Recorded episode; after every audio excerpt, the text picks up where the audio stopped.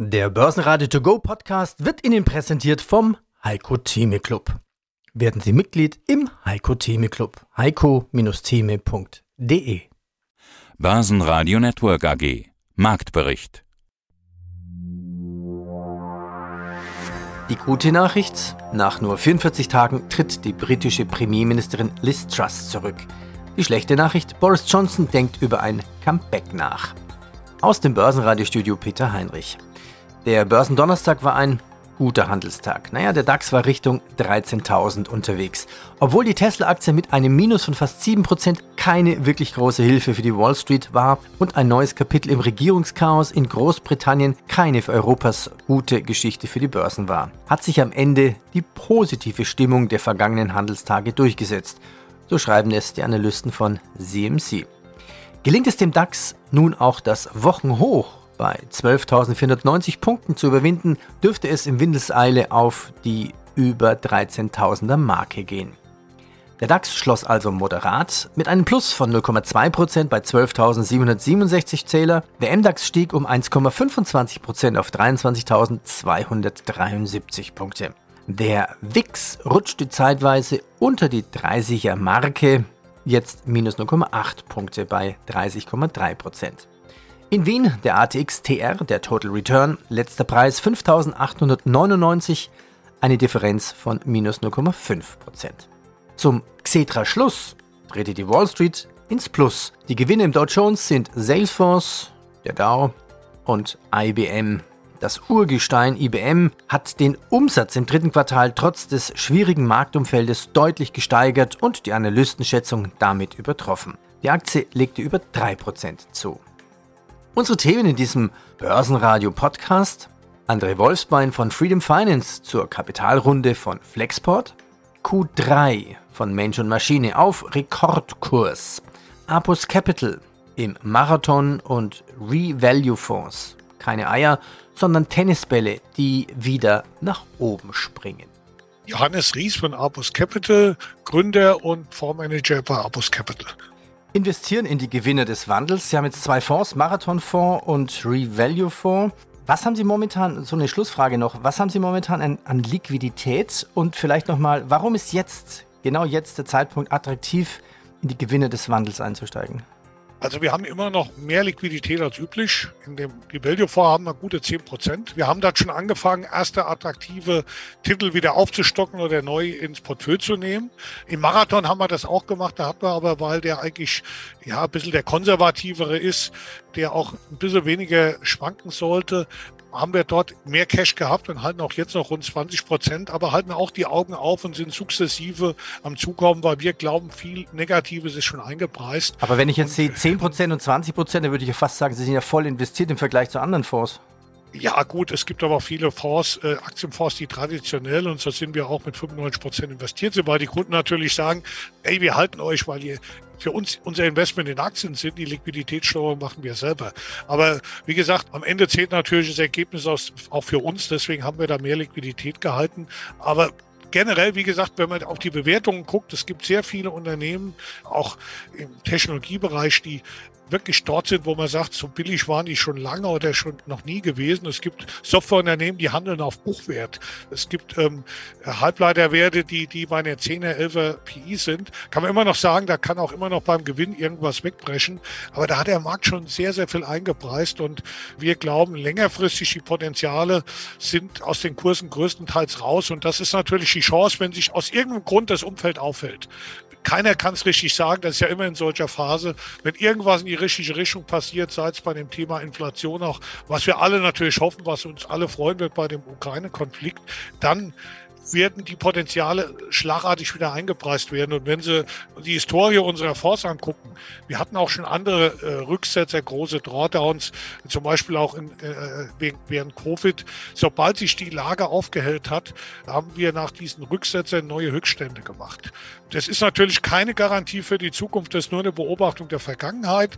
Aber ähm, ich bin optimistisch, dass wir auch jetzt äh, nach der Krise wieder eine deutliche Erholung sehen können, weil äh, wir sind überzeugt, äh, ein schönes Bild, was ein Kollege mal gebraucht hat, ich wiederhole es einfach, weil das so schön passt. Wir haben keine Werte, das sind wir sehr überzeugt im Portfolio, die Eier sind, wenn sie runterfallen, dass sie kaputt gehen, sondern Tennisbälle, die, wenn sie runterfallen, wieder nach oben springen und vielleicht sogar höher, als die Fallhöhe gewesen ist. Und äh, wie gesagt, keine Garantie für die Zukunft, aber wenn wir auf die Potenziale und die Positionierung vieler Unternehmen blicken und äh, dass Krisen eigentlich Beschleuniger sind, die Menschen sich immer schneller bewegen, Innovationen eigentlich durch Veränderungen im Umfeld angetrieben werden, sind wir eigentlich sehr optimistisch, dass wir gestärkt aus dieser Krise hervorgehen können. Nach vorläufigen Zahlen verzeichnet Adidas im dritten Quartal einen währungsbereinigten Umsatzanstieg von 4%. In China ging der Umsatz auf währungsbereinigter Basis im starken zweistelligen Prozentbereich zurück. Adidas gibt damit auch eine Gewinnwarnung heraus. Tesla verdoppelt den Gewinn. Die Aktie hat natürlich auch den Boom an der Wall Street in den vergangenen zehn Jahren mitgeprägt. Genauso aber steht das Papier mit einem Minus von fast 40 Prozent in diesem Jahr für das vorläufige Ende des Bullenmarktes. Ob die am Donnerstagabend nach US-Schluss vorgelegten Zahlen diese Entwicklung nun umkehren können, das wird man erst in ein paar Wochen sagen können. Auf den ersten Blick sahen die Zahlen gar nicht so schlecht aus. Stolze 3,3 Milliarden Dollar Gewinn erwirtschaftete Tesla im dritten Quartal. Damit ein Rekord. Damit wurden auch die Erwartungen übertroffen. Beim Umsatz gab es zwar ebenfalls einen Rekord, allerdings waren 21,5 Milliarden Dollar etwas weniger als erwartet.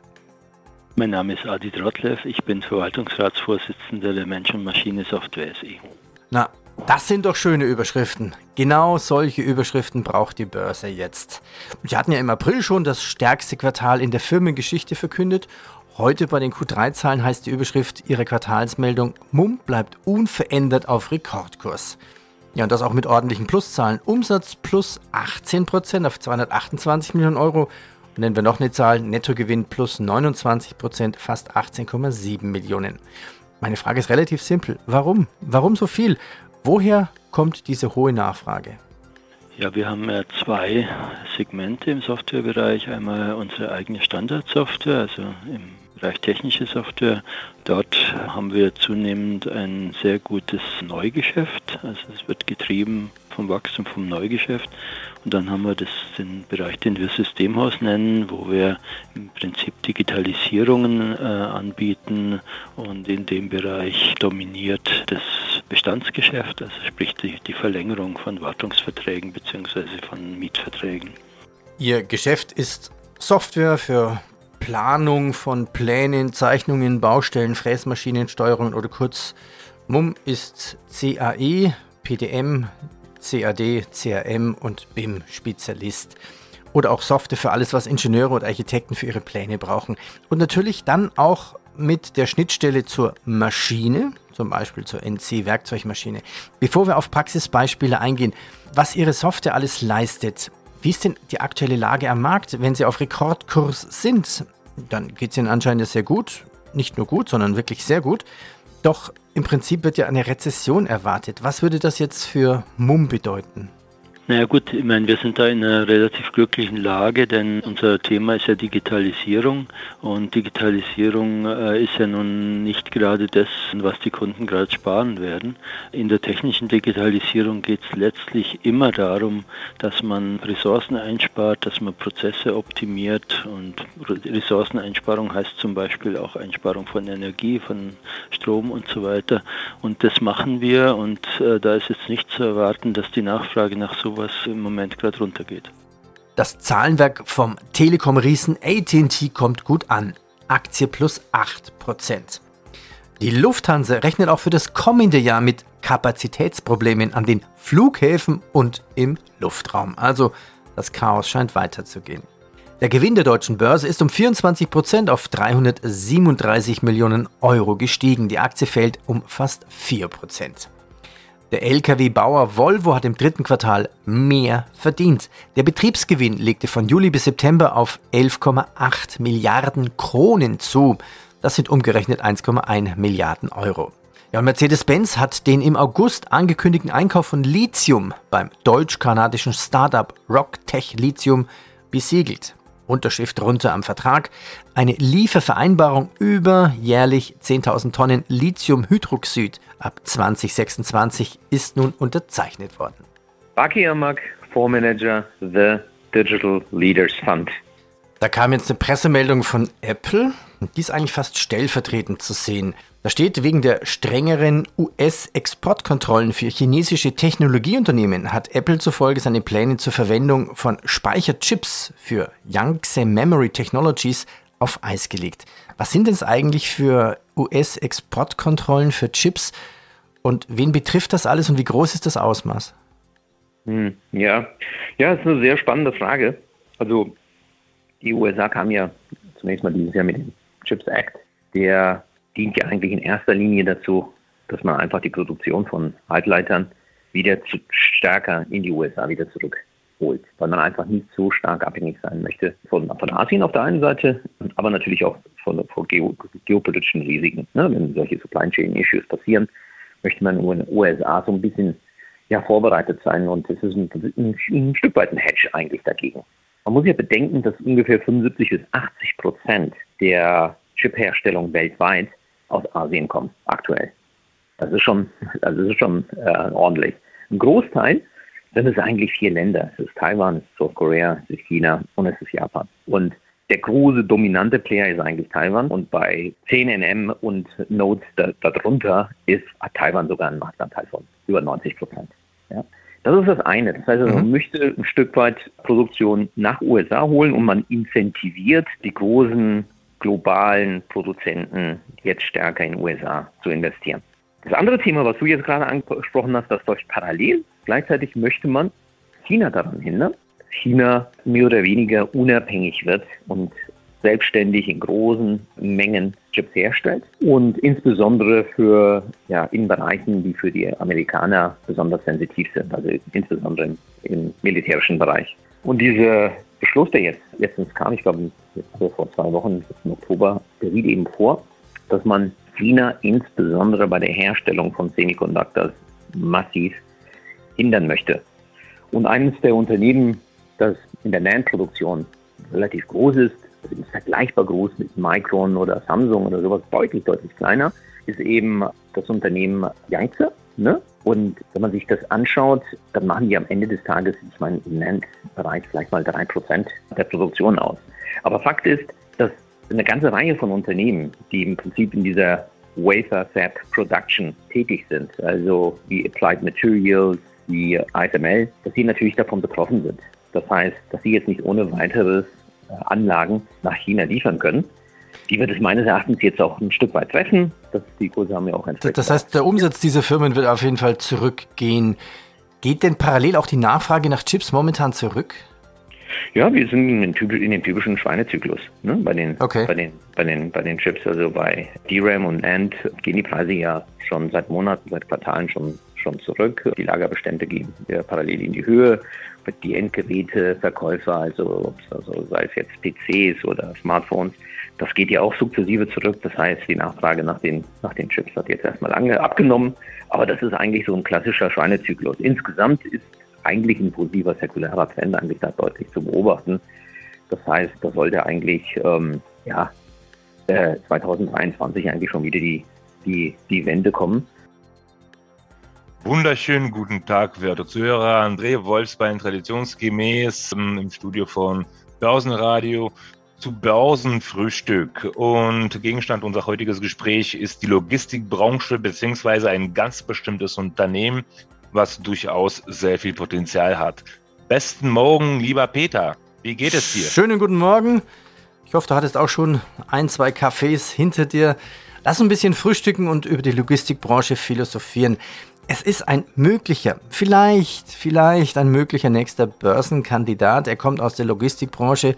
Ja, und der Wert steht vor einer nächsten Finanzierungsrunde. Gegründet 2013 in San Francisco, gegründet mit einem Ziel der digitalen Revolution auf dem eigentlich traditionellen Markt ist des Frachtverkehrs. Denn der Weg von A nach B, zum Beispiel eines Containers, ja, kann nicht nur weit sein, sondern auch komplex. Und die Rede ist von Flexport. André, was ist denn die Problematik in der Logistik derzeit in dieser Branche? Also die Logistikbranche ist wirklich relativ konservativ und bleibt auch in vielerlei Hinsicht, äh, ich würde mal sagen, archaisch. Ja, also hm, zum Beispiel benötigt man für einen internationalen Transport, also den besagten Transport eines Containers, äh, bis zu 20 Firmen, die das Ganze abwickeln. Ja, dabei nimmt ja die Bürokratie viel Zeit und Aufwand in Anspruch. Und ja, bei den großen Logistikunternehmen à la Hapag-Lloyd etc. ist die Arbeit ja ziemlich standardisiert, ja, damit die Ansprüche internationaler Auftraggeber erfüllt werden. Und zu solchen Prozess gehören ja auch ja, einige, einiges an bürokratischen Aufwand, sei es die Zollformalitäten, sei es die Beratung von Analysten, sei es die Steueroptimierung, Versicherung etc. etc. etc. Und, und Flexport bietet da auf jeden Fall eine schlüsselfertige Lösung an, die auf dessen Plattform äh, digital zu verwalten sei. Okay, ja, was, was, was macht Flexport? Wie groß ist Flexport? Erzähl uns noch mal ein bisschen mehr über Flexport.